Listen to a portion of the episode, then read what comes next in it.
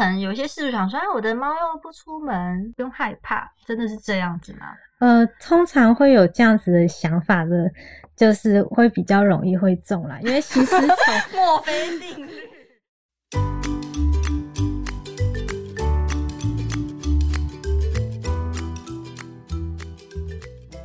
Hello，大家好，欢迎收听有点毛毛的，我是小康，我是 Aries，我们今天要来聊聊的就是这个。大家都很害怕这个新丝虫的问题，欢迎生宠动物医院的医师吕欣。大家好，我是生宠动物医院的医师吕欣。吕医师好，你好。我们今天会想要聊这个主题，是因为我们之前就有访问过一个来宾，就他家的狗狗也是深受这个新丝虫的折磨。嗯，然后就是有听说他的。初期的症状非常的难去发现，尤其是在狗狗身上，致死率也是蛮高的。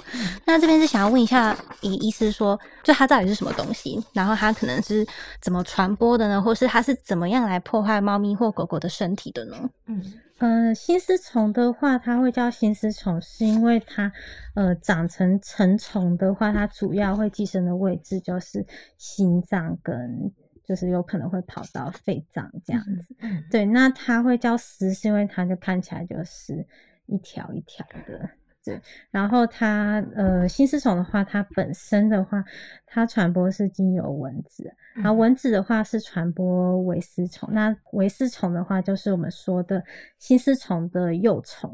对，那它被带源新丝虫的这个蚊子叮咬到的话，就会进到血液当中，它会需要一段的时间。那一般来说就是四到六个月，公猫都一样，这样它会长成成虫。那长成成虫之后，它就不会是只在血液里的，它就可能会呃寄生在它的这个心脏。那寄生的位置就会依据狗的大小跟虫的数量而定。那假如说数量没有那么大，狗也没那么大的话，它主要就会寄生的位置就是可能会在动脉。好可怕！所以它就是一直随着这个血液的流动，然后窜到全身，然后去看哪个器官可以寄生这样。诶，维丝虫的话是就在整个血液当中这样。那假如它已经长成成虫的话，它就喜欢寄生位置。就是在心脏这样，对，一般都是寄生在右心室啊。其实猫跟狗它们都会有感染这个心丝虫的风险，但是可能有些饲主想说，哎，我的猫又不出门，不用不用害怕，真的是这样子吗？呃，通常会有这样子的想法的。就是会比较容易会中啦，因为吸丝虫墨菲定律，不是因为吸丝虫它本身就是蚊子传播，台湾其实到处都有蚊子啊，对啊，你在室内你也不可能会说在一个完全没有蚊子的环境，所以就是嗯，不能说不出门就不会感染啦，就是你在家里也还是有蚊子，那蚊子如果叮咬到它，尤其是这蚊子它上一。只可能去叮咬一只有感染新丝虫的动物的话，它就带源新丝虫了啊。那它可能在叮咬到下一只的时候，就可能下一只就有可能会被传传染到这样。哇塞！所以真的不是什么宠物不出门就不用去防心丝虫，这个是对错误的观念，一定要 防。对，没错。那猫咪跟狗狗感染新丝虫之后，可能会有哪一些的症状呢？呃。猫咪跟狗狗的症状就差蛮多的。那像猫咪的话，它其实症状都很不典型啊。它甚至有时候是你已经感染到后期，然后它突然猝死，你才。后续你在做病理切片，你去做这个解剖的时候，你才发现说它可能是心丝虫感染死亡。那初期的话，可能也是一些呃呼吸道的状况啦，可能会有点像是会气喘啊，或者是有时候会咳嗽，这样子比较不典型的状况。那呃到后期的话，就是可能会呼吸困难就猝死。那狗狗的部分的话，也是。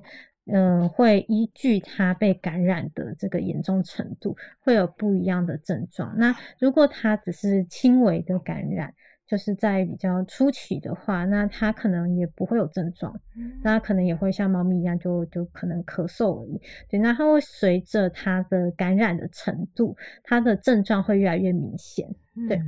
那它可能，呃，如果没有那么严重，可能就是，呃，运动啊或什么，常常跑一跑就觉得有点累了，嗯，对，他就不愿意再继续运动，就是他心肺的功能可能会被影响。这样，那假如说你有去动物医院的话，那他可能医生在听诊的时候，他就会听到他的肺音是有异常的声音，对，这样子。对，然后呃，如果他再更严重一点，已经影响到心脏结构，他可能那个心脏他也会出现一些心杂音。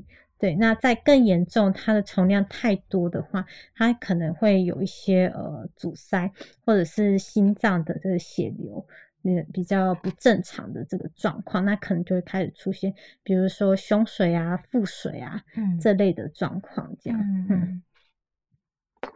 医生刚刚有说会听到一些杂音，那个是。就就就不是你说虫在 钻洞的声音，不是不是，它那个 呃，主要听到的杂音是它的，像心脏的话，就是它的血流，血流呃，一般正常的瓣膜啊，它是会有正常的，它会有一个呃声音，就是。呃，有点难形成，形容，因为像是普通的这样子的声音，这是正常的。那假如说他的瓣膜已经有受损了，他的血流会倒流，倒流之后，它会有一个流动异常的声音，像在呃有点难形成形容那个声音，不过它听起来有时候会蛮明显的，就是跟正常的时候是不一样的。嗯。刚听完医生讲的这个感染性丝虫的这个会出现的症状，我真的是觉得非常的害怕。所以说，那这个感染之后的进行的疗程会多久呢？医生会做哪些处置？呃，疗程的话，如果它并不是那么严重的话，那一般的呃疗程大概会是一年啦。对，那么久。对，那呃要特别。说的是猫咪，它比较没有有效的药物，因为狗狗你可以打杀虫的针剂，嗯，去把心丝虫杀死，但是猫咪不能够打那样子的针剂，所以猫咪它呃就是没有一个有效的方式可以去杀虫跟治疗，嗯，对，所以通常猫咪的话，你当然就是从预防啊，每个月就是去使用心丝虫的药物去着手，因为通常猫咪感染到了，你要。就是治疗也不太能治疗了，不太好治疗。对，那狗狗的话，就是呃，每只狗的疗程不太一样，它会根据你的严重的程度。如果已经很严重了，严重重量太多，然后甚至已经开始有这个腔静脉的症候群的话，那可能会需要先呃用手术先把重量。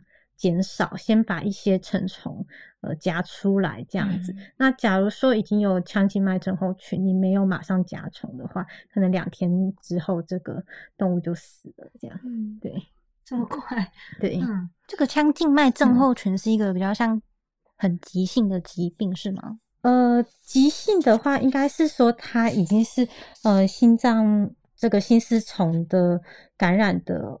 呃，很严重的后期，它的重量太多，多到说会影响到它的整个血流，就是它的这个重量已经完全的去塞住它的这个心脏，那它的右心房、右右心室，它已经塞住了，它的瓣膜已经没有功能。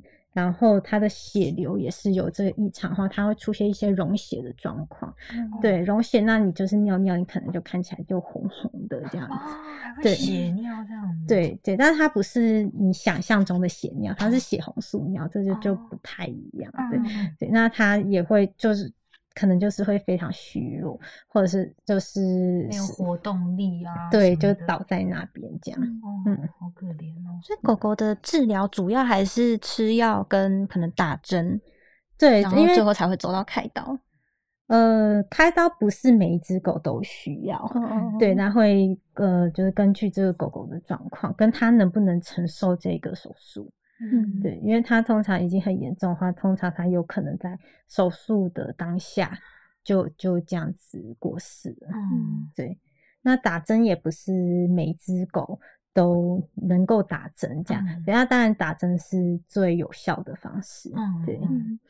狗狗治疗之后，它是就它是很容易可以根治的嘛？或者是它呃痊愈之后会不会留下什么样的后遗症？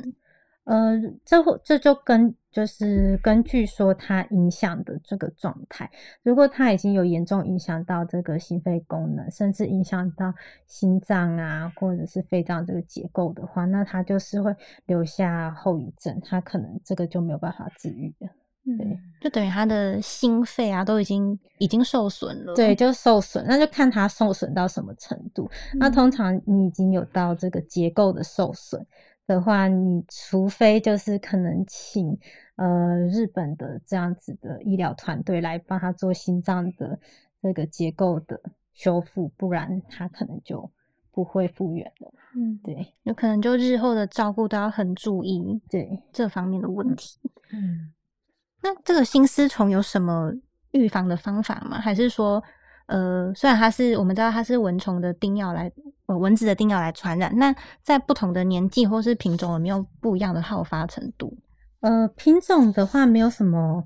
呃，不同的好发程度，但是物种就有了。那像猫咪的话，对新丝虫的感受性可能相对没那么高。嗯，不过它还是会被感染，而且甚至感染了之后，可能比狗狗更严重。